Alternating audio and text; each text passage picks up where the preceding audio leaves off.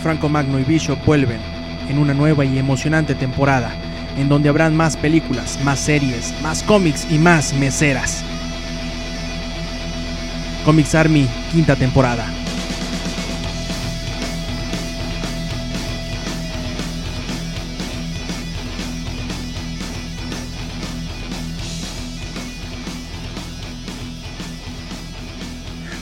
Amigos, aquí estamos de vuelta, ¿ya? ¿O no? Ya, ya estamos grabando, estamos de vuelta nuevamente. Después de haber escuchado siete veces el último podcast de Melee Ninja y enterarnos cómo regresó Snake a la vida. No sé si es Snake o es Big Boss o qué pedo, pero estamos de vuelta. Estamos nuevamente aquí en Comics Army, el séptimo de la quinta temporada. Y el día de hoy tenemos muchos invitados, tenemos muchas sorpresas y en realidad todo lo puedo resumir a Bishop. ¿Cómo estás? Ah, muy bien, señor. Eh, bien, bien, es un programa, un magno programa porque hoy nos acompaña una celebridad de Twitter, al menos entre toda la comunidad de Mayates, es, está con nosotros por fin, por fin, después de haberle enviado miles de millones de saludos, está con nosotros Jorge del Ingenierillo. Hola, ¿cómo están todas ustedes, señores y señores de Guadalajara, Jalisco? Estamos aquí listos para mejorar el nivel de este programa y hacerlo un poquito más decente, ¿no? Como los últimos que, la verdad, han dejado bastante que desear. ¿Qué puedes decirnos de eso, Bishop? Me avergüenzo, me avergüenzo, me avergüenzo. Sí, yo lo sé, y al rato te voy a decir cómo puedes redimirte. Me sentí como en el hipódromo cuando el ingenierillo tomó el micrófono, creí que el jockey número ro el jockey rojo está rebasando por el interior la carrera, pero bueno, ya estamos aquí, ya estamos aquí. Aquí y ya para quien escuchó el programa anterior le habrá quedado claro que no traíamos un ah, guion como nunca, pero particularmente ese fue pues un despapalle, así que vamos a corregir esto, vamos ahora sí a entrar en materia, vamos a hablar ahora sí de lo que nos gusta, de los cómics, de los creativos, de la ficción, del cine, de la literatura, de la testosterona. Y lo primero que queremos hablar es, a ver Bishop, ¿cuál es la, la cantante más sensual de la actualidad? A mí me gusta mucho Alicia Keys, aunque. Pero ¿por qué no? Este programa es de razonamiento. O sea, no es tercer grado, pero tampoco somos, este, no sé, los protagonistas, ¿no? No estamos con Tachirito, estamos con el ingenierillo, estamos con Bishop. Queremos un porqué, un porqué. A ver, ¿por qué te gusta Alicia Keys? Tiene bonitas. eh, eh, eh, eh, sí, sí. Toca muy bien, toca muy bien el piano también. Una, rola de Alicia Keys que te... Eh, no, exageremos, tampoco es para tanto, ¿no? O sea, toca aquella, la, de, la, de, la de Something, por ejemplo, y, se sabe otras, Let It Be. Sí, Bishop ya anda en Google ahí viendo a ver cuál canta Alicia Keys. Ingenierillo, tú que tienes una, una experiencia vasta acosando efebos en Twitter, pero también es cierto, tienes una experiencia como, como amante de la música, como un fanático de, de los buenos sonidos, aunque sabemos que te gusta Bronco y los temerarios.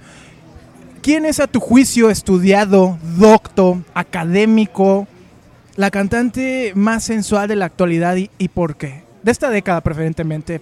No, no comiences con Lin May o con Olga Brinsky. De esta década, este.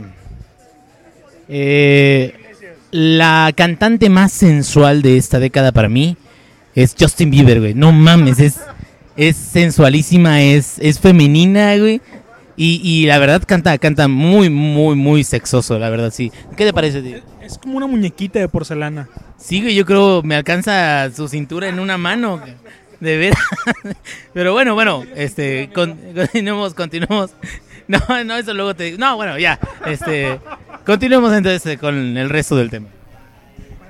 Ahora vamos a una canción, no, ¿verdad? Todo es muy pronto. Este, Bishop, la semana pasada quedaron varios temas en el tintero, un análisis profundo y majestático acerca de, de algo que tú traías que pues hace rato se te atoró el Word y por eso no nos dijiste qué era, pero a ver, ¿cuál es el tema de la semana? Antes de entrar en materia, porque traigo otro tema además, ¿sí? Eh, sí, no, no, no, no, hoy sí se la tarea, Paquito. Eh, resulta que Neil Gaiman está de vuelta en Marvel, bueno, estará de vuelta en Marvel muy pronto, yo creo que ya lo sabías. Y se trae eh, a un personaje conocido, conocido, conocido por las huestes comiqueras de Spawn. Resulta que él era copropietario junto con Todd McFarlane de eh, esa cosa llamado Ángela. Esa eh, Ángela, bueno, el nombre lo dice, ¿no? esta angelical guerrera que andaba en bikini, no sé por qué anda en bikini. Yo, si- yo me imagino, si en, el, si en el cielo están así de buenas y andan siempre en bikini, me voy a hacer católico. Hoy mismo, amigo. Hoy mismo. Este, pero bueno, la cuestión es que eh, en el número 5 de Guardian of the Galaxy, eh, que va a ser como eh, un tallín de lo que es The Age of Ultron, va a aparecer el personaje de Ángela, ya está definido. Eh, hubo una querella fiscal al respecto de los derechos del personaje que la terminó ganando Neil Gaiman precisamente. Entonces ahora no sé si sea 100% propiedad de Gaiman o sea todavía copropiedad. Si fuera copropiedad, dudaría mucho que McFarlane hubiera dado los derechos para que se eh, utilizara el personaje en un cómic de Marvel. Pero si al contrario la mayoría de los derechos o la totalidad de los derechos es de Neil Gaiman, entonces lo puede usar donde se le pegue la gana. Entonces la estaremos viendo por ahí paseando sus carnes en, en, eh, Guardians of the Galaxy. Y mira, hasta pudiera ser que en algún punto en el futuro algún cameo en alguna de las cintas de la factoría Marvel. Eh, sí, sí, sí. No este, sí es importante porque finalmente, eh, ¿por qué nace Image en la década de los noventas? Es justamente por la necesidad que tenían sus creativos, que eran Jim Lee, Todd McFarlane, Eric Larsen, de tener parte de la propiedad de los personajes, ¿no? Ellos consideraban que no se valía que le dedicaran tanto tiempo a Spider-Man, a los X-Men, a los Vengadores, a Capitán América, si ellos no podían tener control creativo y además económico de, de- de franquicias a las que les dedicaban años de su vida y dejaban muchas veces bases muy interesantes para el desarrollo posterior del personaje que terminaban pues en manos de cualquier otro escritor y ellos no, venían, no veían ningún beneficio, consideraban pues que prácticamente era era necesario esta reforma, Marvel no los dejó en su momento, sale, hay un éxodo en la década de los 90, fundan su propia editorial y bueno, llegan creadores que traen bajo el brazo sus propios personajes, muchos calcados de, de otros que ya existían. Angela en particular, no recuerdo que se basara en uno, al menos popular, de Marvel, ¿no? No es el caso de Spawn, que tiene mucho de Batman, tiene mucho de, de esta característica de los vigilantes de los años 90 o de Wildcast que, o de Wildcast, que era un poco como los, los super equipos de, X-Men de, aquella época. Angela sí era un poco más de autor por parte de Neil Gaiman, que siempre ha sido así. Luego viene, como lo mencionas bien, un- una, una disputa legal bastante prolongada entre él y Todd McFarlane por los derechos del personaje, tanto que cre- creo que dura más o menos una década en los que no se puede utilizar a, Angela en ninguna historia hasta que llega la resolución. No sabemos a ciencia cierta cómo quedó la distribución de derechos, pero sí nos queda claro que Gaiman tiene el derecho de usar donde él quiera su mona. Y aquí entra otro conflicto, ¿no? A ver cómo queda con Marvel, porque ya metiéndola en el universo Marvel, pues en un futuro, Joe Quesada y la crápula de editores que manejan la compañía, bueno, este, Quesada, bueno, Disney, eh, va a poder hacer uso, o cómo va a poder hacer uso de Ángela con o sin el consentimiento de Neil Gaiman, le van a tener que pasar una corta, bueno, quién sabe. Este, pero es un tema, es un tema interesante lo de los derechos de, los autores sobre sus personajes. Digo, ahí está el caso de DC Comics que tiene décadas de litigio contra los creadores de Superman y creo que apenas, apenas terminaron por quitarle los derechos a eh, Siegel y Schuster, que eran los creadores originales de Superman. Y es por eso que vamos a ver el estreno de la película de- del personaje, si no hubiera sido imposible. O como pasó con Smallville, donde no podían usar a Superman porque durante todo el tiempo que duró la serie estuvieron en juicio. Nada más y nada menos. Sí, es curioso, eh, ahora que lo mencionas, dices, bueno, si el personaje es de Gaiman, pues seguramente Gaiman escribirá este título donde va a aparecer eh, Ángela. La verdad es que no. ¿Sabes quién lo va a escribir? Tu amigazo, el cabeza de rodilla. Como Salinas está escribiendo un cómic. Efectivamente, Carlos Salinas de Gortari se estrena como guionista para Marvel en Guardians of the Galaxy número 5. No, no es cierto. ¿Cómo, cómo va a ser eso? Brian Michael Bendis. Brian Michael Bendis va a ser quien haga el hombre que me dio mi apodo. Efectivamente, será quien haga eh, las veces de guionista. Me lo dio y también el apodo. Este será las veces que quien haga las veces de guionista en Guardians of the Galaxy número 5, donde eh, se publicará por primera vez la aparición de eh, Ángela, Ángela como parte del rol de personajes de Marvel. Ahí está, qué padre. Entonces que Angela, después de ser presidenta de Alemania, ya se dedique también a los cómics. Qué padre, Angela Merkel. Mucha suerte. Ya destruyeron Chipre y ahora van sobre pues los, los Vengadores. Eh, yo creo que es importante conocer la opinión del ingenierillo de todo esto, que se ve muy atento al tema, ¿no? Como que, como que sí le interesó, como que sí sí agarró la onda. Pues mira, yo la verdad creo que es importante este este personaje es, es, es, es como, bueno, de lo último que acabo de leer, de lo más internacional en cómics, es como el capítulo donde Memín Pinguín se le rompe un portarretrato de su mamá y está muy, muy preocupado de que pues, lo vaya a regañar. Entonces, es lo mismo, ¿no? Como la guerra de los derechos, así. Sin spoilers, sin spoilers. Ah, bueno, sí, pero- y bueno, yo no- ya no les digo qué, qué pasa, pero digamos de que eh, queda ensangrentado el palo con un clavo. Entonces, este, eh, creo que este tipo de batallas son importantes para seguir desarrollando los personajes. Hablaste de, de palos y sangre y me acordé de Vegeta, no sé por qué. Este, vamos entonces a- a- al...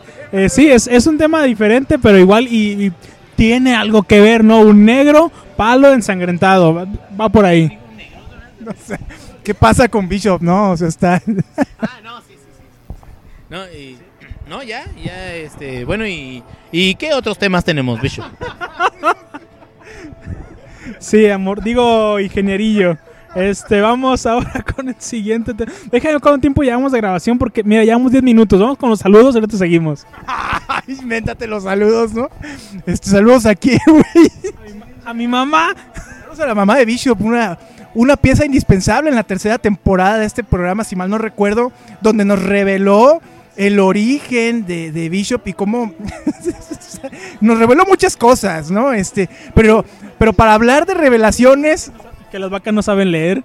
Acá no saben leer, ahí ya me, me troleó la mamá de Bishop.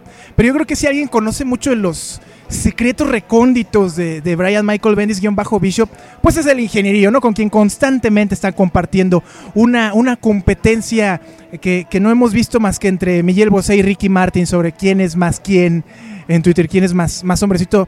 A ver, ingenierillo, eh, ¿cómo, para empezar, ¿cómo conociste a Bishop? ¿Cómo se cruzó él en tu vida? Y sobre todo, ¿por qué lo mantienes en ella?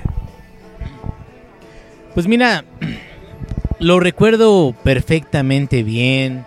Oh, sí. Eh, eh, estaba no, pues, es que le puse cloroformo, pues no se acuerda, güey. A huevo.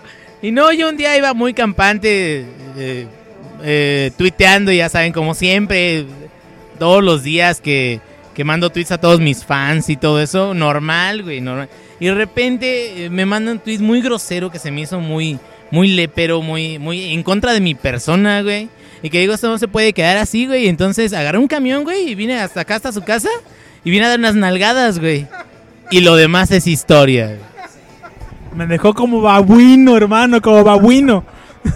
No, yo no me acuerdo cómo te conocí. Creo que creo que fue recomendación de alguien más. Creo que fue un retweet de la mazapancita. No, no, no sé, no sé, pero seguro. Sí, seguro alguien, alguien nos presentó, no estoy seguro. Ah, no, no me acuerdo, eh, no. Este, sí, Raquel hace tiempo que. oh, sí, bueno, bueno, bueno. Lo bueno perdura, hermano. Lo bueno perdura. Exactamente, es lo que, lo que permanece. No puede ser, Dios, caray. Qué, qué impresión. Oye, a ver, Bishop, manda tus saludos, pues, los que te inventaste. Un saludo para Mr. Lindus Mac, un saludo. Sí, sí, sí. Ay, es que se molestó la vez pasada porque el hijo de la chingada no iba no pidiendo saludos sabiendo que me cae gordo. Híjole, de veras. Este, él me quiere, él me quiere. Es que, a ver, ¿quién no me quiere? No me respondan. Pero bueno, así es esto, así es esto. Hay tres personas a las que siempre les hemos mandado saludos, aunque ni escuchen el programa. Uno está aquí presente, que es el ingenierillo. Jorge Báez, también, un saludo. A Raxel. No iba a decir Mr. Indus Mac, güey, ya la regaste, ya son cuatro ahí. Ah, perdón. Bueno, un saludo a todos ellos, este, también al Muser que nos pidió saludos eh, y a todos.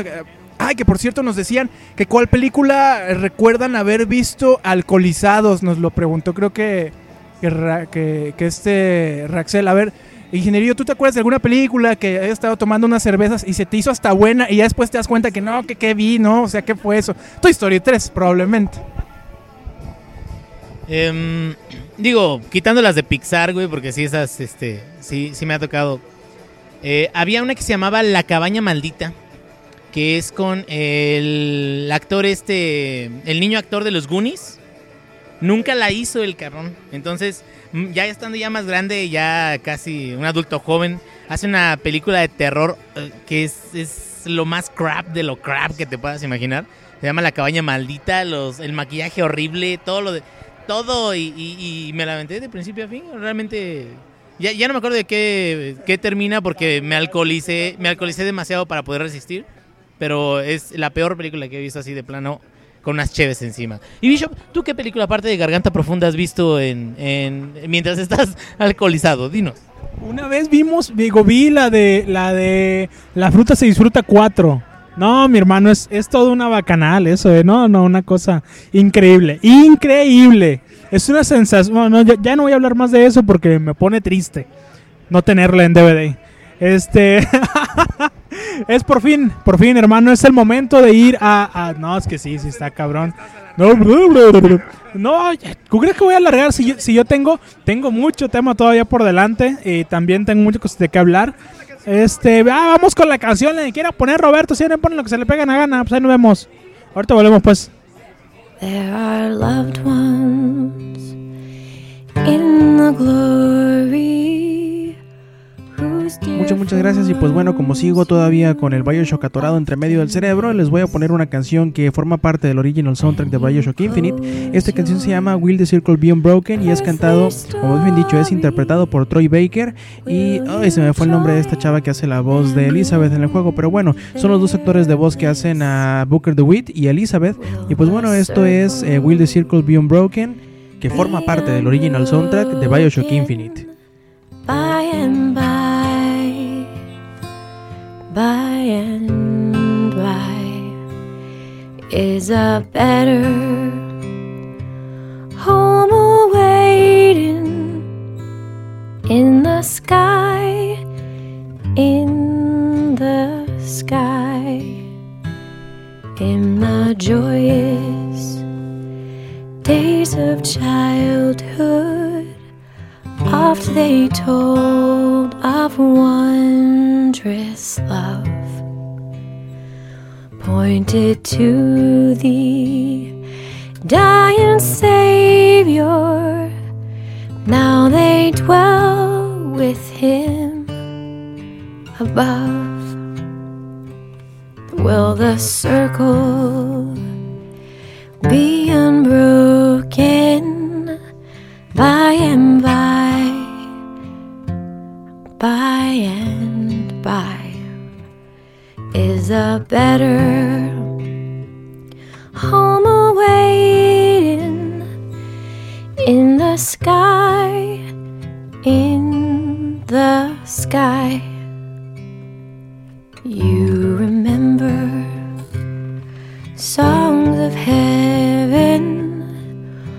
You sang with childish voice. Do you love the hymns they taught you, or are songs of earth your choice? Will the circle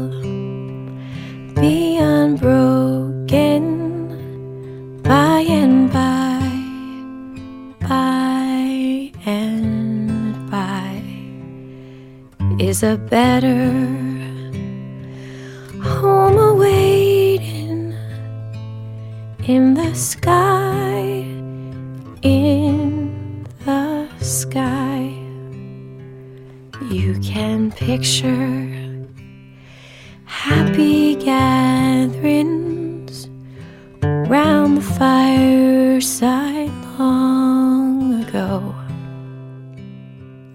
And you think of tearful partings when they left you here below.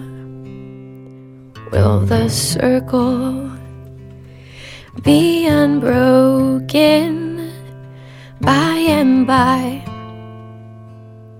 by and by is a better home awaiting in the sky, in the sky. One by one, there seats were emptied, and one by one they went away. Now the family is parted. Will it be complete one day? Will the circle be unbroken by and by? By and by is a better home awaiting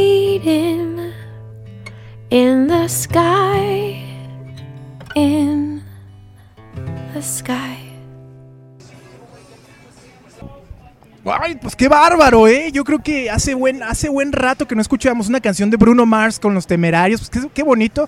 Yo no sé de dónde saca tu carnal estas rolas. Se ve que le mete duro al casa, que explora mucho las, los archivos que le salen, pero me, me preocupa. Al casa. ¿Que se mete qué? Un saludo a todos. A ver, Bishop, esta semana eh, surgió el tema en Twitter y prometimos que lo ibas a tocar. Vegeta y Bulma. Vegeta y Bulma. ¿No? Un debate bizantino de varias horas. ¿Qué puedo decir yo al respecto? ¿Qué puedo decir yo al respecto? Primero que nada, Vegeta, amigo, déjame te digo que te vendieron un producto nuevo ya usado, ¿eh? Eso es lo primero que te puedo decir, porque primero, en el primer capítulo de Dragon Ball, la toqueteó Goku. Le dijo, tú no tienes cola. Y fue y la toqueteó cuando estaba dormida. Luego, en el capítulo 4 o 5 más o menos, cuando conoce a Yamcha. Y hay allí encuentros cercanos de no sé qué tipo yo, pero déjame te digo, amigo Vegeta, si estás escuchando esto en tu planeta, eh, no, no sé cuál, en qué esté viviendo ahorita, pero déjame te digo que efectivamente el primer hombre en la vida de Bulma se llama Yamcha. Y de allí le siguió un tipo de barba y pelón que se llama Roshi. Y de allí una tortuga. No, no es así, no sé si la tortuga no, pero digo, ¿por qué no? ¿Por qué no? Roshi, Roshi con, con lo que se dejara. Déjame te digo que con todo. De hecho, originalmente, ¿te acuerdas cómo conocieron a Ulong? No. Van a una. van a una villa en busca de, de una. Sí, sí, eh, yo, yo le pregunté, eh, yo le pregunté, él me respondió y sí, es, es- es normal. Eh, van a una villa, to- toda la tribu, digamos, y se encuentran con un samurái gigantesco que está asediando la villa, que bueno, que la controla de hecho, y que eh, rapta a Bulma. Este samurái era Ulon convertido, que recordemos que tiene poderes para convertirse. Así que yo especulo, especulo que siendo un puerco como es, con los- eh, dices bien, con los No, que Ulon es un cerdo, un marrano, un, un cuino. ¿Cómo, ¿Cómo les gusta decir a ustedes? Un chancho. Y, y, y, eh, los pinches cerdos tienen orgasmos de 30 minutos. ¿Ustedes creen que Bulma, así como la conocían de cochina que era, iba a desaprovechar la oportunidad? ¿Qué piensas, bicho? Tú eres muy puerco también, ¿verdad? Yo, yo he visto que platicas eh, a lo que íbamos, a lo que íbamos. Yo pienso, yo pienso que del maestro Roshi siguió efectivamente Ulong. Yo, es mi, mi humilde opinión. Entonces, si te venden un producto nuevo, a ver, a ver, Paquito, si yo te digo, te vendo un Chevy nuevo, a precio de nuevo, pero ha tenido cuatro dueños. Todos le han pegado sus, solamente cuatro dueños y le han pegado una corretiza de 50 mil kilómetros cada uno. Claro, bien tratado tal vez porque no se nota, ¿no? Pero seguramente a, lo que voy es, bueno, igual y tal vez Bulma no estaba... Sí, ya, le, ya le faltaba aceite en algunos lados y demás, pero igual se perdona. Mientras que el muchachón sí sea cumplidor. La cosa aquí, sí, se le puede pisar. Si estamos hablando del Chevy, sí. Este, pero aquí si el muchachón no es cumplidor es donde hay problemas. Y vamos, vamos tocando base aquí, tocando base. Y número uno, le pegó un, pero un verdadero arrastradón. No, Cell. dejemos, dejemos el Chevy por un momento. Ahorita volvemos con el Chevy. A ver, le pegó un arrastradón este Cell a todos los Saiyajin. Y déjame te digo una cosa. Vegeta es Saiyajin, por lo tanto, por ley de eliminación y un poquito de sentido común, le pegó una, un arrastradón a Vegeta. Junto al papá, su papá el rey Vegeta. Qué poca imaginación ponerle a tu hijo como tú. Ah, soy Vegeta y mi hijo se va a llamar príncipe Vegeta. O sea, no, es una estupidez. Este, pero no solamente eso, sino que cuando el rey Vegeta se da cuenta de que ven- va a necesitar de alguien que lo cuide, lo pone a manos de un cholo intergaláctico que se llama Isaac de Loza, saludos. Sí, eh, un saludo Isaac de Loza. Un, un, un cholo intergaláctico que se llama Napa. Y un hipster, bueno, para nada, que anda de aquí para allá nada más, que se llama Raditz. Dos adultos, en, eh, bueno, en, en la flor de su juventud, con las hormonas ahí brincoteando, con un niño indefenso. Quiero hacer notar, a ver, un, un pequeñísimo paréntesis. Estamos grabando en, en eh, Wings Army Golfo de Cortés y justo cuando Bishop está tocando el tema de adultos, dos adultos, dos hombres cuidando un niño, ponen una rola de Ricky Martin. o sea, quiero, nada más que quiero, quiero que quede asentado eh, que no hay coincidencias en la vida, ¿eh? O sea, to- todo es- esto no. Prosigue tu exposición, Bishop. Entonces, a lo que íbamos hace rato con lo del negro, pelón, o sobre todo pelón, le puedes quitar lo negro, es que no- nos comentaba el ingenierillo que para él, Vegeta después de todo este trato con Nappa quedó, le quedó como un bostezo básicamente. O sea, imagínense así bostezando así, así, así le quedó. Como eh, no bus, por favor no busquen Goatse en Google y no le pongan no no no. No le pongan Goatse que, escribe G O A T S E. No lo busquen por favor no lo busquen no lo busquen. Una, una vez ya una vez ya ya he explicado esto este continuamos con el siguiente tema Paquito. El, el- el tema el tema este fue no me acuerdo pero bueno siempre se mira siem- siempre siempre que se Bulma bueno ahora le puedes cambiar de nombre a, tu Chevy ahora le puedes poner Bulma antes le decías Manuel entonces sí es un avance este el tema que sigue es, eh, bueno, me encontré por ahí, bueno, no por ahí, pero me encontré un tema que es las mejores expos de cómics en el mundo. Curiosamente estaban el Mangatrón de aquí de Guadalajara y demás, son una bola de estupideces que nadie lo va a creer, ¿no? Eh, encontrar eventos de calidad, de, sobre todo de cómics, ya es bastante eh, difícil, es cuestión un poco de suerte, porque todos los, los eventos de cómics te los pintan como si fueran el mejor de los mejores, y llegas y solamente ves un montón de lolimanganimes disfrazados de cualquier estupidez, y dices tú, esto no tiene nada que ver con los cómics. Aún así vamos, bueno, tú vas, yo no, porque yo, yo, yo no tengo dinero, y si no, si fuera, es que lo que pasa es que déjenme les digo, Paco es actualmente el campeón estatal de cosplay de Naruto. Él se viste cada año, cada año se viste de Sakura de, Naruto. Este, los frikis, la verdad, se han adueñado, se han adueñado de ese tipo de, eventos, los han puer- eh, los ha hecho muy puercos y los han convertido en un paseo de lo grotesco. La verdad es que a mí me parece grotesco cuando veo una muchachona, con todo respeto para las muchachonas, una muchachona así que parece más bien como dices tú, no mames, eso es como una mezcla entre el monstruo de Malvavisco de los Ghostbusters y Sailor Moon, pero no, es nada más Sailor Moon, lo demás sí es ella. Eh, la gran mayoría son expos, eh, eh, y dicho esto, eh, es un crossover, dicho esto entre comillas, que son expos, y aunque sí haya algún stand por allá muy escondido de cómics, en realidad son excusas para cosplayers y venta de productos de bajísima, pero bajísima calidad, sobre todo referentes a anime y manga. En México sí hay salvación, hay al menos un par de eventos que se pueden llegar a salvar. Lógicamente son los menos, la gran mayoría están eh, en el monte de la perdición y creo que de ahí no, va, no van a salir. Eh, el evento, pienso yo que el más importante de cómics a nivel mundial, no, no hay necesidad de que se lo diga, la Comic Con de San Diego es la madre de, todas las Comic Con, de todos los eventos de cómics. Eh, se realiza en, en mayo, en mayo, ¿no? Mayo, abril, marzo, sí, entre enero y diciembre más o menos de cada año.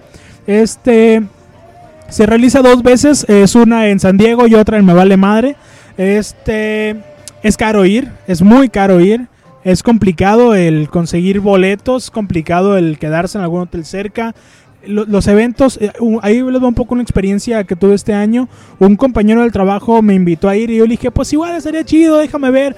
Iba, iban como varios eh, freaks ahí. Este, y me dijeron, no, pues mira que vamos a ir y que la chingada. Y yo dije, bueno, pues va- vamos viendo lo de los boletos. Vimos lo de los boletos, hicimos un presupuesto. Y pues resultó que era más o menos como 7 mil pesos el presupuesto para boletos y todo el rollo. Eso, eso solamente sin pagar los hoteles. O sea, ya con todos los hoteles hubiera sido aún peor. Y resulta que al momento de comprar los boletos, se ponían a la venta a las 7 de la mañana un sábado, a las 7 de la mañana. O sea, como a las 5 de la mañana. No, no, no. El boleto lo puedes comprar o por día o por, o por todo el evento. Eh, se ponían a las 7 de la mañana aquí en México. O sea que allá en Estados Unidos eran o pueden ser las 5 o las 6 de la mañana. Una diferencia pues que la neta sí hace diferencia, sobre todo es ahora. El punto es que a las 7 de la mañana de aquí se pusieron en la venta, a las 7 con un minuto ya no había boletos. No había un solo boleto para ningún día, para ningún evento. Eso es verdaderamente increíble. Y bueno, ahora hay que esperar a una segunda venta, que es donde los que hicieron esta, esta compra en la, en la preventa eh, dicen si realmente van a poder ir o no. Algunos se van a sobre- algunos van a, liberarse, otros no, pero seguramente se van a vender en otros 40 segundos igual que estos. Este, de ahí seguimos con un evento mexicano. Es raro encontrar un evento mexicano entre los mejores, pero realmente existe. La mole. La mole se ha convertido eh, con el paso de los años en un muy buen evento.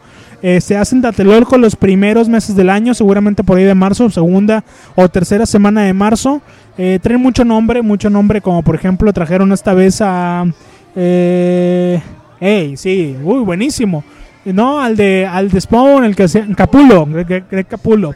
Este, pero está tremendamente mal organizada. La, verdad es que está muy, muy, muy mal hecha. Sí, Dan Dan Slott también estuvo, el gordito este.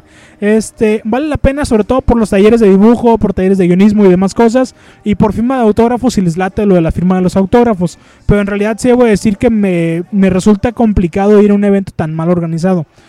Esto lo digo de manera personal. Tal vez hay mucha gente que no, es una chingonería de evento. Para mí, personalmente, no lo es. Este, Cartoon Comics es un evento que se lleva a cabo en marzo. En, ay, ya me cansé, me cansé. En Milán, Italia. Sí, sí, sí. Hay mucho artista local, lo cual no es malo. Eh, Por ejemplo, Mi- Milo Monará es de allá.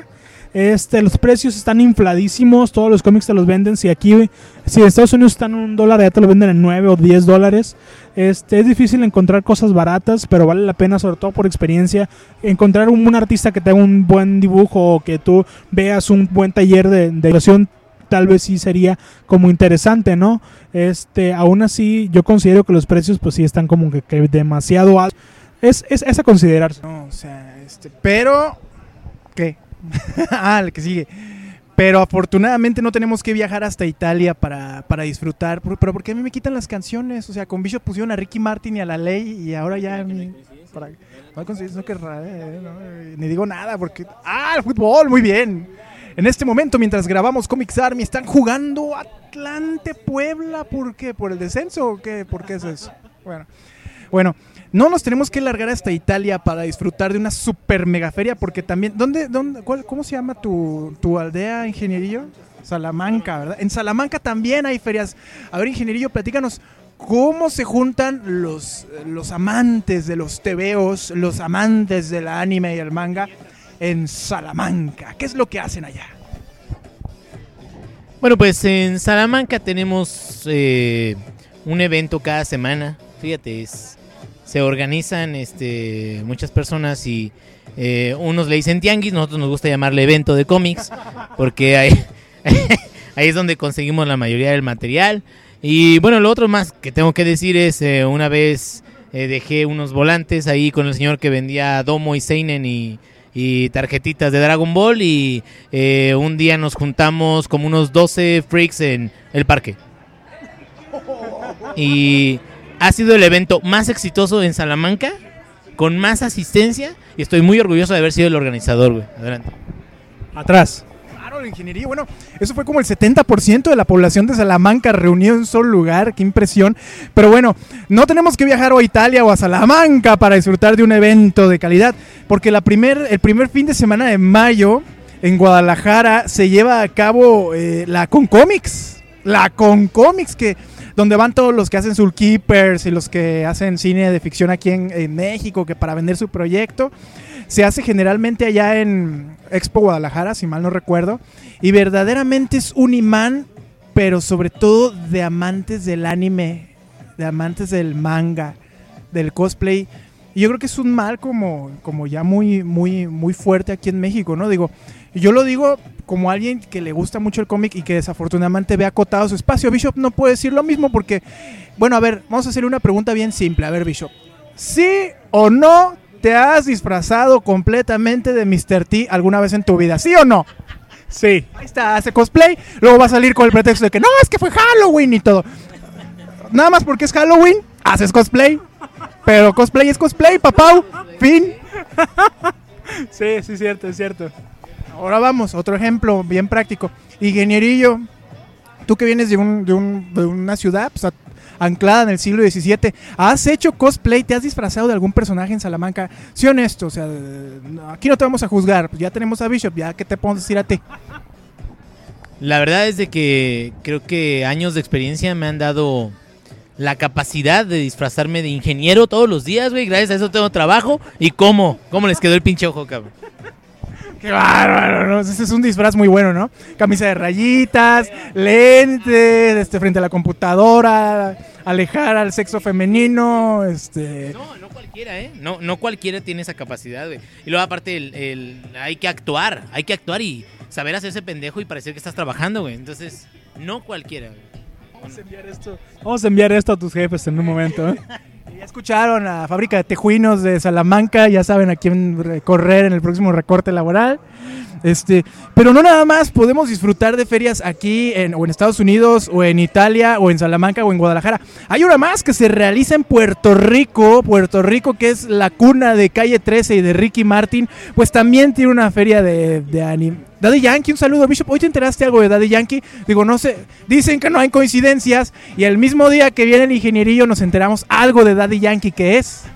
Eh, la que va a sacar la continuación de su, de su canción que se llama eh, Le gusta la gasolina y la continuación se va a llamar Yamila Manguera. Hoy descubrimos que es Mami Yankee.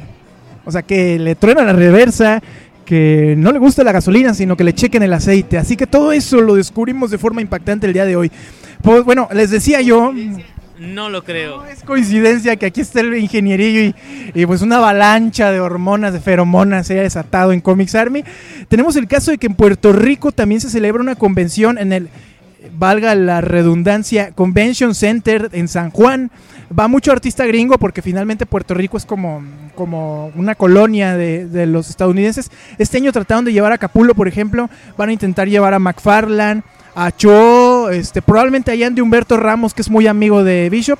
Pero, ¿eh? Humberto Tragos. Humberto Tragos, un saludo, este, que esperemos dibuje pronto a Tonametl. Este, y bueno, lo único malo de la conferencia, eh, de la convención, y yo creo que es un mal endémico, eh, porque también aquí en México, es que es caro. O sea, las convenciones de cómics son el peor lugar para encontrarte ofertas y buenos precios. Sí, es cierto. ¿O cómo ves tu ingeniería? A ver, ¿tú cuánto le inviertes cuando vas a una de estas convenciones en Salamanca?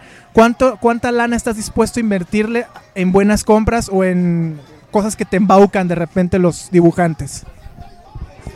Pues primero antes que otra cosa, el camión, güey, pues, de ida y de regreso.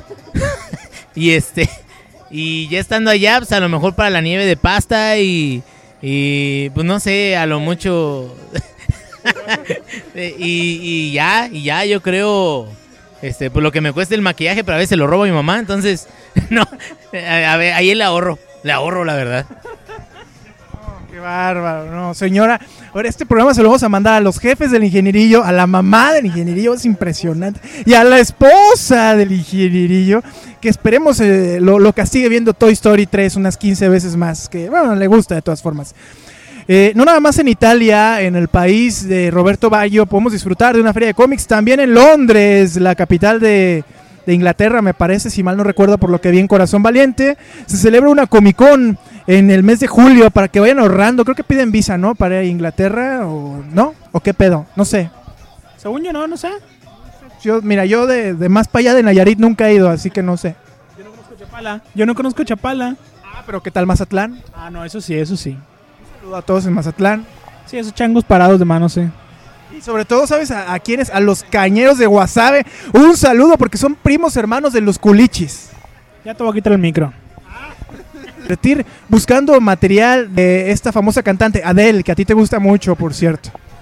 Sí, eh, este, hay, hay dos eventos principales en Europa que son como así los, los Fortis. Eh, uno de ellos es el London Film and Comic Con y el otro es el Salón del Cómic y Manga. El London Film and Comic Con creo que es evidente que es efectivamente en Irlanda. No, no es cierto, es en eh, Londres. es el primer fin de semana de julio. Es un evento de, pues, de mucha lana. Aquí sí le meten mucho, mucho dinerito y es básicamente como la meca del cómic europeo. Ahí te vas a encontrar muchas cosas más bien indies. Te vas a encontrar, por ejemplo, los cómics eh, viejos de Mortadelo y Filemón. Te vas a encontrar cosas como Asterix y Obelix, o sea, cosas así como muy, muy específicas para ese mercado. El Salón del Cómic eh, eh, es, no, ese creo que era gringo. Este, el Salón del Cómic y Manga es en España, aunque ha tenido algunos problemas, la verdad, para equilibrarse como evento. El Saló, como le dicen ellos. Este, se ha llevado a cabo en Valladolid de cada primer fin de semana de marzo desde hace ya como unos 10 o 12 años. Eh, junta artistas de todo el mundo, eso sí es cierto, le han sabido invertir. Y así como realizadores de ficción en general, o sea, anime, acción, anime, este, cine y todo lo que se pueda agregar en la industria del entretenimiento en general. Este, y creo que en este momento está a punto de salir una canción que no tengo idea cuál es. ¿Cuál es, Paquito? Eh, ¿Qué? Estamos. Está tan bueno el juego del Puebla y Atlante que lo quitaron y pusieron un video con Drew Barrymore. No, ya lo decía Bishop muy bien. eh, hay, hay una fiebre todavía presente, creo que en todo el mundo, por este tipo de festivales. Algunos han cuajado mejor que otros. Creo que en Estados Unidos en particular encontraron que la fórmula más apropiada para hacerlos atractivos, sobre todo a, a nivel mediático, es eh, con los lanzamientos de cine. ¿no? Ya muchos trailers, muchas novedades, incluso elencos completos se dan la vuelta a la Comic Con. Si mal no recuerdo, el anuncio de la película de los Avengers se da en una Comic Con. La- el primer trailer oficial se da en una Comic Con y se han convertido en eso, ¿no? En una lanzadera para que las distribuidoras, ya con todo el público, que generalmente es el público duro que va al cine, o sea, el, el fanático del personaje más allá del cinéfilo casual, pues esté al tanto, ¿no? Esté, esté completamente atento con los lanzamientos. Creo que esa fórmula, no, si no se repite en México, es primero, porque aquí no hay una industria cinematográfica de superhéroes. Ah, está la del Santo. Ah, por ejemplo, por ejemplo, ¿por qué no va el Santo a este tipo de ferias? Si hemos tenido cómics del Santo, Blue Demon, el perro aguayo Junior, el cibernético, místico, bueno, hasta del brazo de oro y los hermanos, los Carmelo Reyes han tenido cómic en algún momento creo que nos ha faltado en nuestro país este tipo de Dios, verás, no hay coincidencia en esta vida. Este, nos ha faltado de repente darle mayor trascendencia, mayor este redondez eh, mediática a los, a los a los eventos. O tú cómo ves, Brian, Michael Bendis, guion bajo Bishop. No me interesa lo que estás diciendo, pero creo que sí efectivamente falta el involucrar otros otros puntos de la industria de entretenimiento que no sean necesariamente estos niñitos vestidos de Naruto. Este, efectivamente creo que eh, los eventos se pueden hacer muchísimo más importantes en México. No lo son también porque no hay una verdadera confianza en ese tipo de eventos. Es normal, es normal porque la industria no da para eso en México. Eh, pero en otro lado sí da, por ejemplo en Brasil, donde se hace el Shinobi Spirit Matsuri, que no tengo idea de qué quiere decir. Pero mira, si es en Brasil y es con un nombre japonés, debe ser buenísimo. Seguramente no te vas a encontrar ningún cómic, pero de que te encuentres a Ronaldinho bien pedo, vestido de cualquier chingadera, te lo encuentras. Entonces, eh, el siguiente evento al que, al que nos gustaría ir, al menos a mí me gustaría ir, es el Tokyo International Fair, eh, que se lleva a cabo el segundo fin de semana de marzo en Tokio, Japón. Si sabes japonés, número uno, si tienes dinero y te llama la atención la tecnología, porque es como muy tecnológico este, este evento, este es el mejor evento a nivel mundial. Eh, digo, lógicamente marcando la diferencia con la Comic Con, ¿no? Este cómic, eh, hay mucho cómic, hay mucho manga, sin pasarse tanto de lanza, o sea, está equilibrado. Y mucho, pero mucho artista internacional y sobre todo mucho artista de manga, eh, mangaka, dibujante. Eso también está chido porque te das cuenta de cómo trabajan. Hay talleres donde te muestran cómo van llevando todo el proceso de creación de un manga y eso está increíble. Esos son algunos de los eventos que traje preparados. No traje más porque la verdad me dio flojera, pero eh, seguramente debe haber más. Hombre, y esperemos estar transmitiendo alguna vez dentro de, ¿cómo ves? Una Comic Con, estaría padre, ¿no? O desde una Mangatron o desde Expo Sexo ya de perdida. De jodidos. Mínimo, Bishop. Pues estamos llegando, creo que casi al final del programa, si no es que ya nos pasamos de lanza, ya, ya el espacio que sigue ya le toca a Melen Ninja, que probablemente va a hablar por enésima vez. por- ¿De qué va a hablar Melen Ninja? A ver, aquí tenemos un adelanto del próximo podcast, no, podcast de Melen Ninja. Melen Ninja, hola, ¿cómo estás? Vamos a hablar, culeros, de la marca de calzones que usa Mario Bros. Espectacular, como siempre, los temas, sobre todo porque son muy entretenidos en compañía de Dinko, de Sonic Motion, del que vende pizzas en Morelia, de los del CNT, de, los alumnos de Puro Arán que toman las calles mientras Melen Ninja graba, de, bueno, de muchas, muchas personas más. Melen Ninja, además vas a presentar un número musical, si mal no recuerdo. Voy a recitar los nombres de todos los pinches pueblos. ¡Wow! ¡Qué emocionante! Eh, amigos, no se olviden de visitar el portal de Langaria para estar siempre informados en lo último, de lo último de, pues, de los monitos estos que juegan en, en sus teles, ¿no? De, de Snake y de... ¿Cómo se llama el otro güey? Kirby, que es lo mismo. Este, Samus y de Mario y Sega y bueno, todas esas cositas que, que juegan ustedes que se quedaron atorados en la pubertad. No olvides, no olvides visitar www.langaria.net. Además de que encontrarás en Twitter a estos tus amigos que son arroba, BMB-Bishop. arroba, Ingenierillo.